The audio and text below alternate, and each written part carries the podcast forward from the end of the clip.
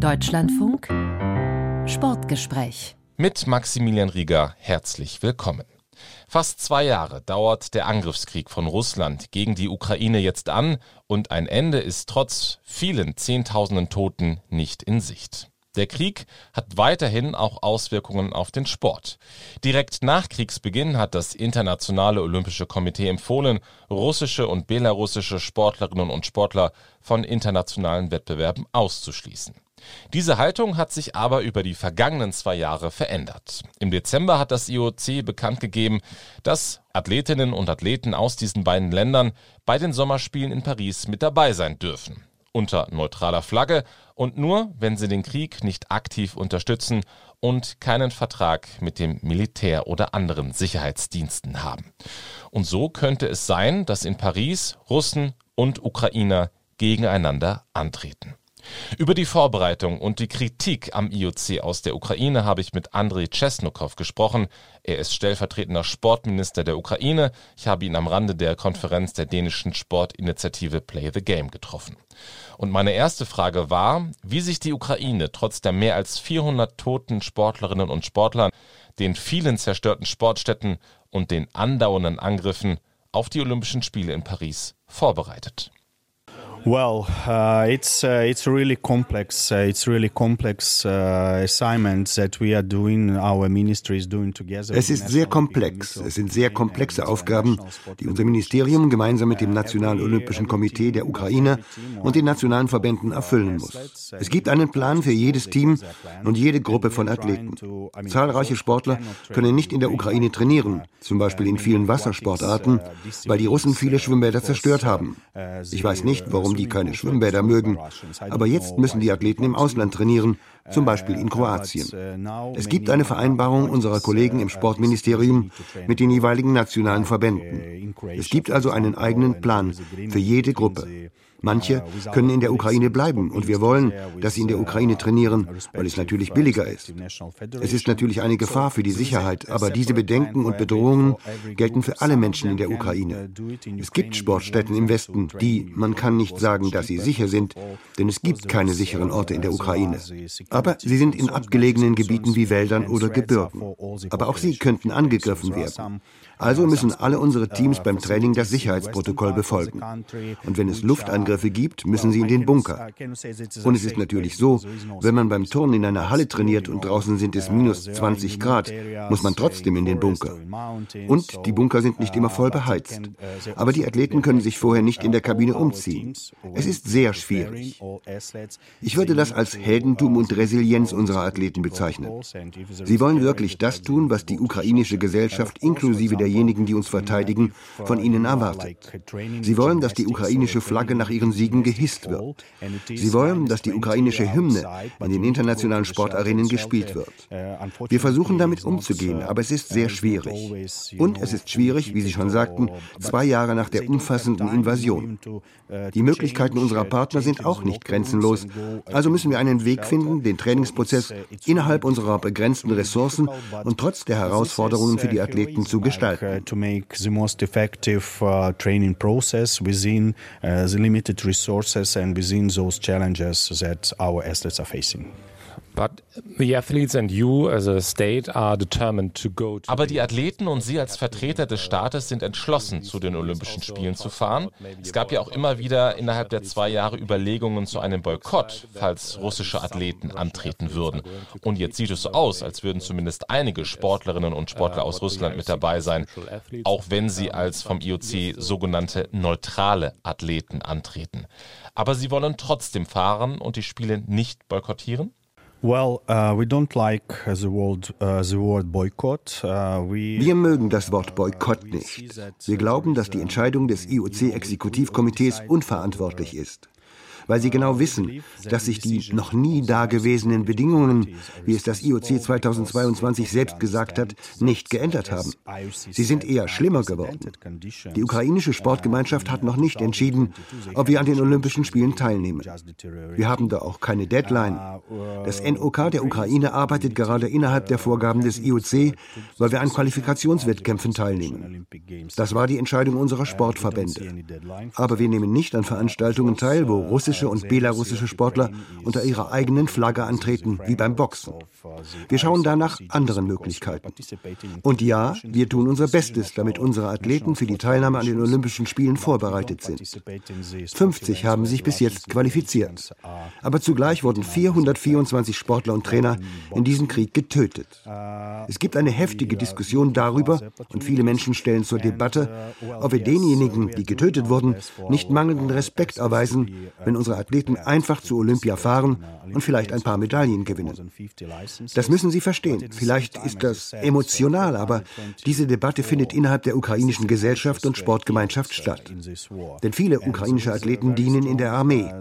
Und ob es aus moralischen Gesichtspunkten gut ist, dass man auf demselben Spielfeld, im selben Ring oder auf derselben Planche antritt wie die Aggressoren, die auch zugleich noch Spenden sammeln für die russische Armee, die Ukrainer tötet? Also die Entscheidung ist noch nicht gefallen.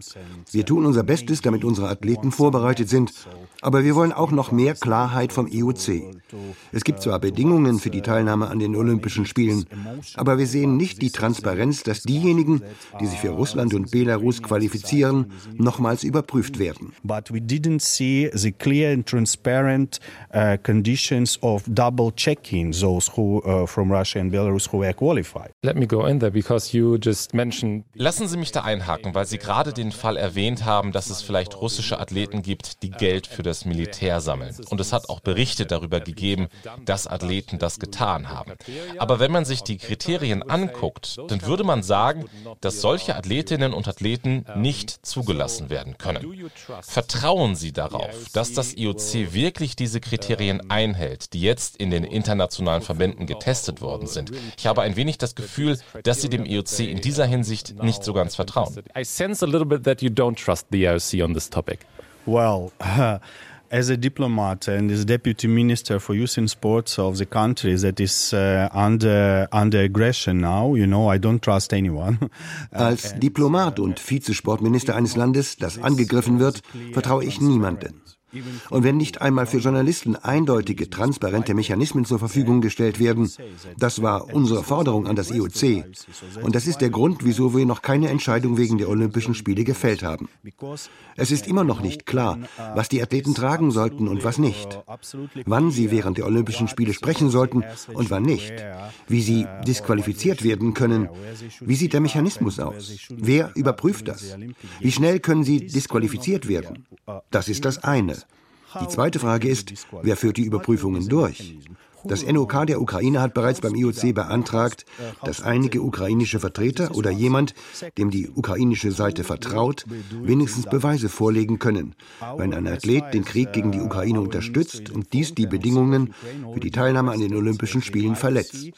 Aktuell gibt es keine Klarheit, keine Antworten. Also, wie sollten wir da vertrauen? As of now, there is no clarity, there is no response. So, how could we trust? Das IOC schreibt auf seiner Website in einem langen Frage-Antwort-Stück zur Russland-Frage zum Beispiel, dass die Judo-Weltmeisterschaft im vergangenen Sommer erfolgreich organisiert worden sei und dass alle internationalen Verbände die Vorgaben und strengen Bedingungen erfüllt hätten. Und im Prozess seien auch einige Bewerber abgelehnt worden, weil die nicht die strengen Bedingungen erfüllt hätten. Aber wenn wir jetzt bei der Judo-WM mal bleiben, da waren sehr wohl russische Athleten am Start, die Teil des russischen Militärsportclubs ZSKA waren. Ich habe nicht lange gebraucht, um das rauszufinden und ich spreche kein Russisch. Wie gehen Sie mit so einem Statement des IOC um? So, what do you make of this kind of statement by the IOC? Well, this is another point why we, uh, you know, see that this explanatory note that was made before this. Uh, das ist ein weiterer Punkt, an dem man erkennt, dass die Erklärung, die vor der Bekanntgabe der Bedingungen abgegeben wurde, realitätsfern ist. Sie haben Judo erwähnt. Erst vor einer Woche gab es eine Judo-Meisterschaft in Portugal.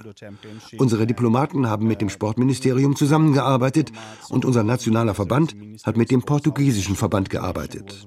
Aber die Antwort war, Sie wissen ja, die Russen sind vom Judo-Weltverband überprüft worden. Und der Judo-Weltverband sagt, es gäbe eine unabhängige Kommission. Aber selbst unser nationaler Verband weiß nicht, wer die Kommissionsmitglieder sind. Independent commission which is doing it that even our national International Federation doesn't know who is this. So there's no transparency for you. Es gibt also keine Transparenz für Sie. absolutely. And again, we can take the example of World Taekwondo. Absolut. Und wir können auch das Beispiel Taekwondo nehmen. Da durfte der russische Athlet Wladislav Larin 2023 im Juni nicht teilnehmen. Und mit dieser Entscheidung waren wir zufrieden, weil dieser Mann ganz offen Geld an die russische Armee spendet.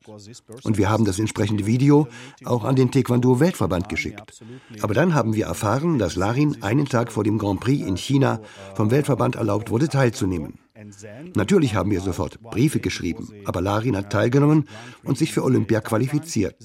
Ich weiß nicht, was unser Ministerium oder unsere Verbände noch an den Weltverband schicken sollen, um zu beweisen, dass dieser Mann, der Mitglied bei ZSKA ist, der einen Militärrang hat, der offen Spenden sammelt für die russische Armee, die Ukrainer tötet, dass diese Person nicht neutral ist, dass diese Person den Krieg unterstützt und nicht teilnehmen darf. Deswegen fordern wir das IOC dazu auf, einen transparenten Mechanismus zu entwickeln. Ich denke, das ist im Interesse. We are asking IOC, you know, to show transparent and clear mechanism. I think it's of the interest what is, what is what is the response by the IOC when you ask them about that? Was ist die Reaktion des IOC, wenn Sie das IOC darauf ansprechen? We will consider your proposal. That's it. Nothing more. Wir werden Ihren Vorschlag prüfen. Das war's. Nicht mehr. Ich hatte hier während der Konferenz ein Treffen mit einem Mitglied des IOC-Exekutivkomitees und ich habe ihr klar gesagt, diese Intransparenz wird die Entwicklung der olympischen Bewegung in der Ukraine erschweren und vielleicht auch noch in ein paar anderen Ländern, die unsere Position teilen. Das zeigt, wie intransparent das System ist. Es gibt keine Checks and Balances, keine Kontrolle. Und wenn solche Leute als sogenannte neutrale Athleten antreten dürfen, dann verletzt das die Olympische Charta und die Friedensmission von Olympia. Also, was ist Neutralität für das Internationale Olympische Komitee? 36 Regierungen haben dem IOC diese Frage im vergangenen Jahr gestellt einschließlich der Ukraine und auch Deutschland. Aber es gab keine Antwort. Aber das Konzept der Neutralität sollte sehr klar sein, besonders in dieser Situation. Neutrality concept should be very very clear, especially in this situation. So let's talk about that because the IOC argues that um Lassen Sie uns darüber sprechen. Das IOC argumentiert nämlich, dass es nicht einfach alle russischen Sportlerinnen und Sportler nur wegen des Passes ausschließen kann. Eine UN-Sonderberichterstatterin hat auch gesagt, das wäre Diskriminierung, weshalb es Kriterien brauche, die das IOC jetzt gesetzt hat. Aber aus Ihrer Sicht, gibt es irgendwelche russischen Athletinnen und Athleten, die teilnehmen sollten? Tennis wird ja häufig als Beispiel genommen, weil da einige Spieler in Westeuropa leben, nicht vom russischen Verband bezahlt werden.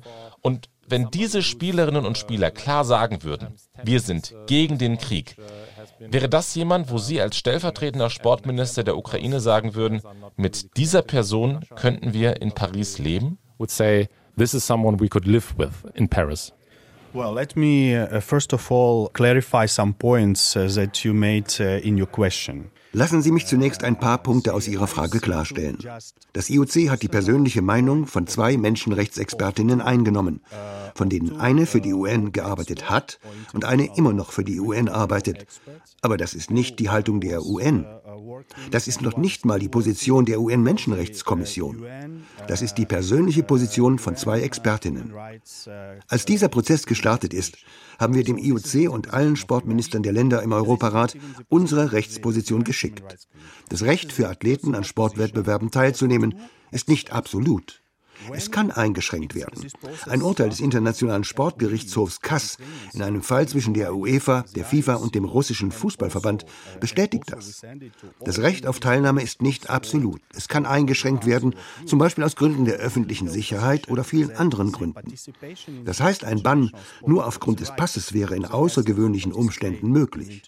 Das war also eine Verzerrung der Haltung innerhalb des europäischen Sportrechts. Es gibt auch andere Fälle. Und wenn man sich die Europäische Menschenrechtscharta anguckt, auch dort gibt es Einschränkungen, die man anwenden kann. Wir verstehen also nicht, dass diese zwei Meinungen der Grund gewesen sein sollen, warum das IOC im März 2023 seine Meinung derartig verändert hat. Davon waren wir sehr enttäuscht. Genauso wie unsere Partner auf der ganzen Welt. Zu Ihrer Frage. Ja, das ist wahr. Es gibt ein paar sehr wenige russische Athleten, die schweigen, die kaum Verbindungen zu Russland und dem Sportsystem haben das komplett von Putins Regime kontrolliert wird. Und durch den Überprüfungsprozess der internationalen Verbände kennen wir die Namen und unsere Journalisten, unsere Aktivisten werden das nochmal nachprüfen und dann werden wir sehen, dass Person A absolut nichts getan hat, um den Krieg zu unterstützen komplett neutral ist in ihrer Haltung, nicht zu ZSKA gehört. Aber wie kann das IOC untersuchen, ob ein Athlet einen Vertrag mit dem russischen Militär hat oder nicht? Ich bitte Sie, es gibt keinen Weg. Diese Verträge sind komplett geheim. Und wenn jemand aus Russland dem IOC sagt, wissen Sie, er war bei ZSKA, aber jetzt hat er einen Vertrag mit dem Zentrum zur Vorbereitung von Elitesportlern des russischen Sportministeriums und deswegen hat er keine Verbindungen zum Militär. And that's why he or she not anymore more connected to the military. But you know, we are, no, we are not kids. Is this happening? Und das passiert gerade? Of course, of course, this is happening. And again, the same with Belarus. Natürlich, auch in Belarus. Es gibt eine Ringerin, Vanessa Kalaczynskaja. Da hat uns der Weltverband immer gesagt, dass sie neutral sei. Aber wir haben ein Dekret vorgelegt vom 19. Januar 2023, ausgestellt von Diktator Lukaschenko. Und darin sehen wir, dass sie Trainerin des Teams des belarussischen Innenministeriums ist. Das ist eine direkte Verbindung im Sinne der IOC-Kriterien. Aber die Weltverbände im Ringen, Taekwondo und Judo haben wirklich Probleme mit der Überprüfung. Wir sehen russischen Einfluss in diesen Verbänden. Und die Fälle von Kalaczynskaja und Larin zeigen, dass das IOC wirklich jedem zeigen muss, dass der Prozess transparent ist und die Namen und auch des Betreuerteams bekannt geben. Weil wir keine Agenten von russischen oder belarussischen Geheimdiensten bei den Olympischen Spielen haben wollen. Und ich denke, das geht dem IOC genauso. Denn das ist ein Sicherheitsrisiko. Für den Fall, dass ukrainische Sportler an den Olympischen Spielen teilnehmen, diese Entscheidung ist wie gesagt noch nicht gefallen, für diesen Fall werfen wir die Frage auf an das IOC und die französischen Organisatoren nach der Sicherheit der ukrainischen Athleten, Betreuer und Fans. Wie wird diese Gruppe geschützt während der Sommerspiele? Wir möchten keine Wiederholung der Geschichte. Es gibt nicht nur den russischen Terrorstaat, sondern auch radikale Gruppen, die Russland unterstützen. Auch in Europa, auch in Deutschland. Wie soll da Sicherheit gewährleistet werden? Das ist ein großes Problem. Und auch wenn wir noch keine Entscheidung getroffen haben, müssen wir uns auf die Szenarien A, B und C vorbereiten. Und wenn es Szenario B Teilnahme wird, dann gibt es viele Sicherheitsrisiken, die bedacht werden müssen. If it is a plan B participation, then there are many, many security issues that, that raise. You mentioned the shift in the IOC opinion. Sie haben den Meinungsumschwung im IOC erwähnt in Hinblick auf die russischen Athletinnen und Athleten. Dieser Umschwung hat ja auch deswegen stattgefunden, weil rund um die Welt viele Verbände und Länder diesen Umschwung unterstützt haben. Daher die Frage, hat die Ukraine diesen diplomatischen Kampf verloren? Has the Ukraine lost this diplomatic fight? Look, I'm following this from the beginning of the full-scale aggression. Ich habe diese Entwicklung seit Beginn der umfassenden Invasion vor zwei Jahren verfolgt.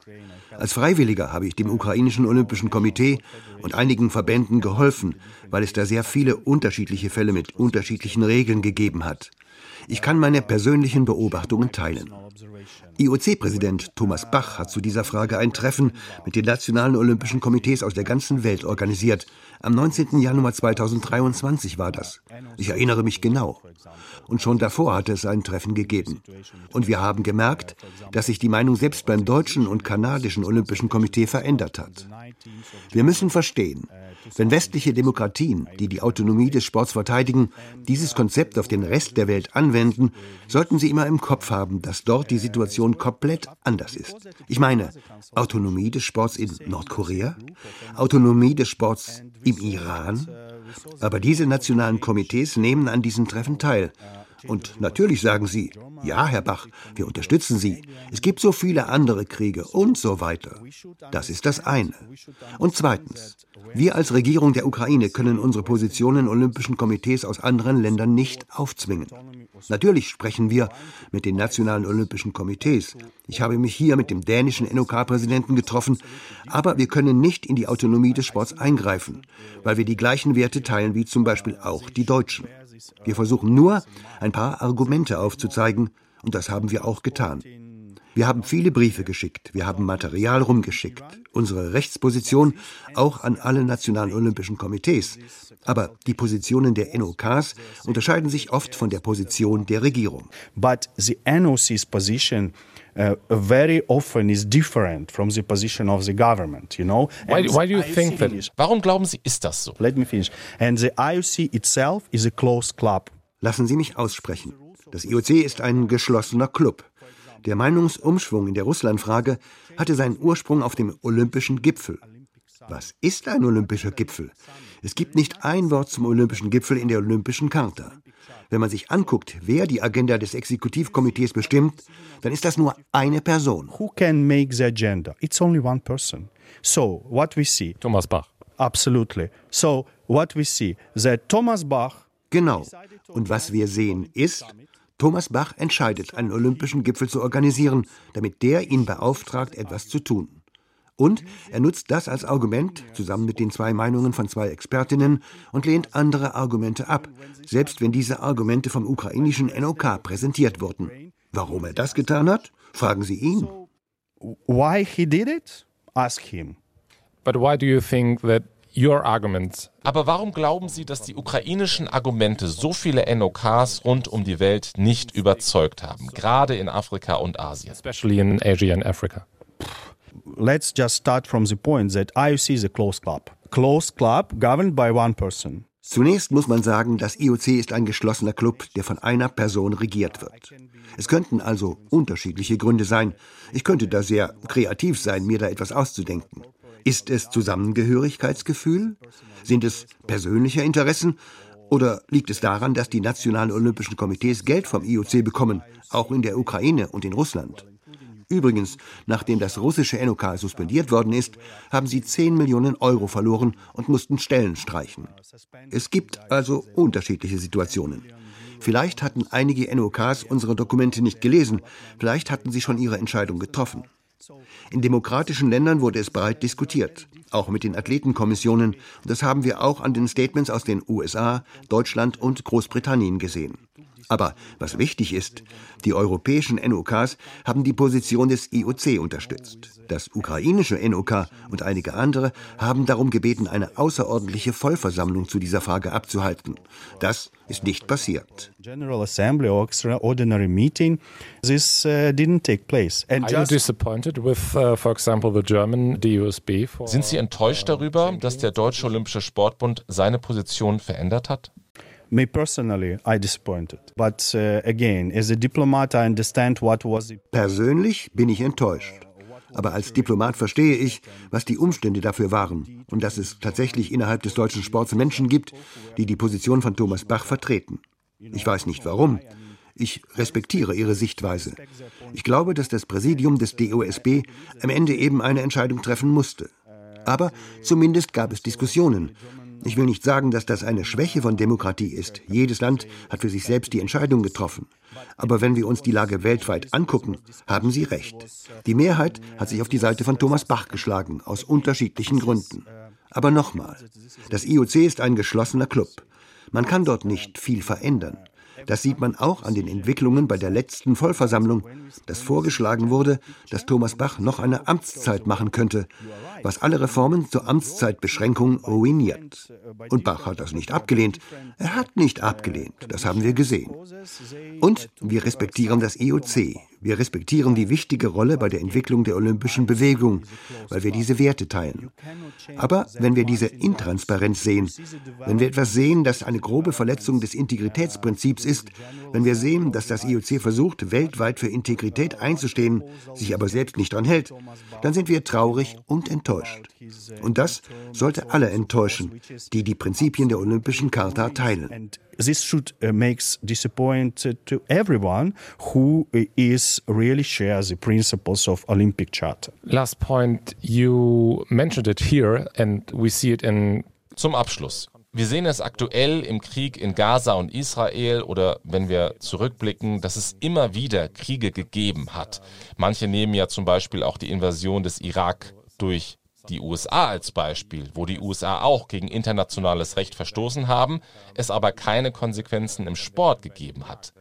Angesichts dessen, dass es auch in Zukunft Kriege geben wird, denken Sie, dass Sportverbände und vor allem das IOC einen Weg brauchen, damit umzugehen, damit es nicht jedes Mal eine Frage ist, wer gerade die Mehrheit hat, weil das nicht die demokratischen Länder dieser Welt sein werden. That might not be the democratic states of the world. I really don't want to go into history, but this uh, gives us uh, uh, one point that is very important. Ich möchte nicht in die Geschichte zurückblicken, aber das ist eine wichtige Frage. Und ja, ich glaube, für Konflikte, wo ein Land gegen die Genfer Konvention verstößt und versucht, ein anderes Land auszulöschen, dass es dafür Richtlinien geben sollte. Und das IOC muss das tun, niemand anderes. Das IOC sollte eine proaktive Rolle einnehmen und eine Reihe von Bedingungen einführen. Bei all unserer Kritik am IOC respektieren wir, dass das IOC die Sanktionen gegenüber dem russischen und belarussischen Staat beibehalten hat. Das ist wichtig, aber auch das muss überwacht werden, damit sich zum Beispiel der indische NOK-Präsident nicht mit dem russischen Sportminister treffen kann, der vom IOC sanktioniert wurde.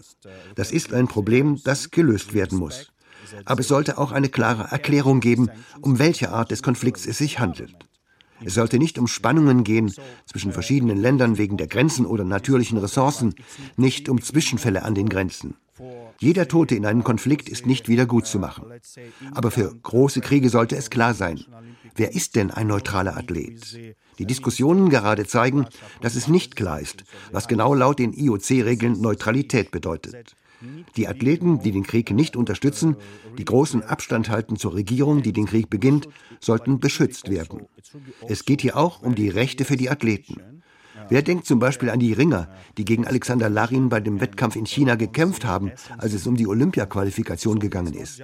Larin sollte definitiv nicht an den Olympischen Spielen teilnehmen.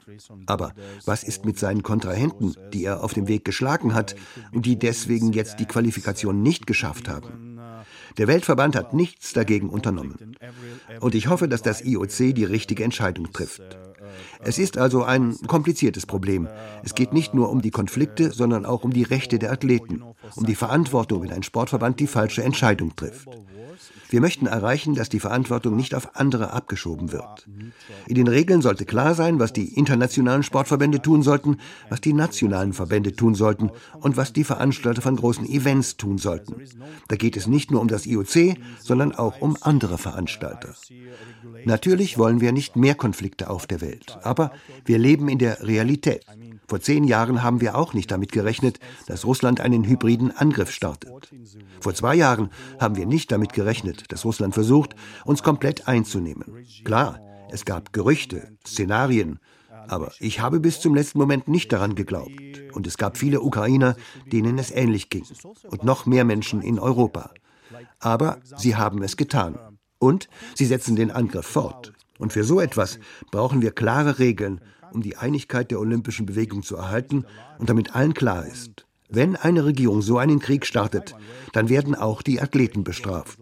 Aber die Diktatoren kümmern sich nicht um Athleten. Sie benutzen sie nur als Werkzeug für Propaganda und um ihre Macht zu sichern.